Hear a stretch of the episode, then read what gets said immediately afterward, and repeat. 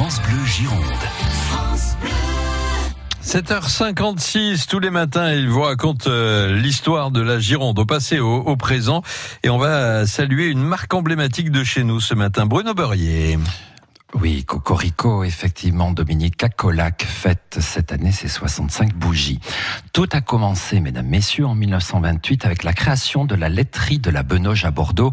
Pour les Bordelais, ça se situait entre le boulevard Joliot-Curie et la gare de la Benoge. En 1947, nous avons les familles Lameluc et Lausanne qui s'associent pour créer une seule et même entité. Et lors d'un voyage aux Pays-Bas de Robert Lausanne, il goûte une euh, boisson aromatisé et ça lui donne l'idée d'ajouter du cacao et du sucre dans un lait avant la stérilisation.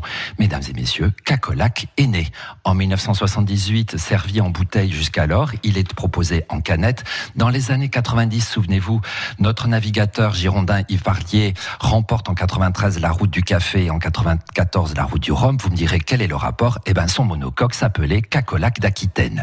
En l'an 2000, l'entreprise quitte le quartier de la Bénoge, et oui, quitte Bordeaux pour Léognan.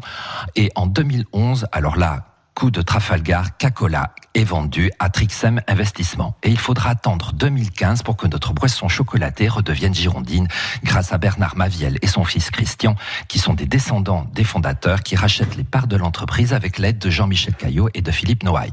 La société est toujours implantée à Léognan maintenant depuis 19 ans. Touristes qui découvraient notre beau département de la Gironde. Si notre département n'est pas une terre de boissons, nous avons notre vignoble depuis l'Antiquité, nous avons l'alcool blanc de Madame Marie Brizard depuis le XVIIIe siècle et sans oublier l'apéritif de Monsieur Lillet depuis 1872 et Coca-Cola et Cacolac. Hop là, pardon, il fallait que je la fasse depuis 1954. Ouais. Il y en a pour tous les goûts. Pour beaucoup d'entre vous, c'est le souvenir d'une Madeleine de Proust. Eh bien moi, je vais essayer une nouvelle expression, Dominique.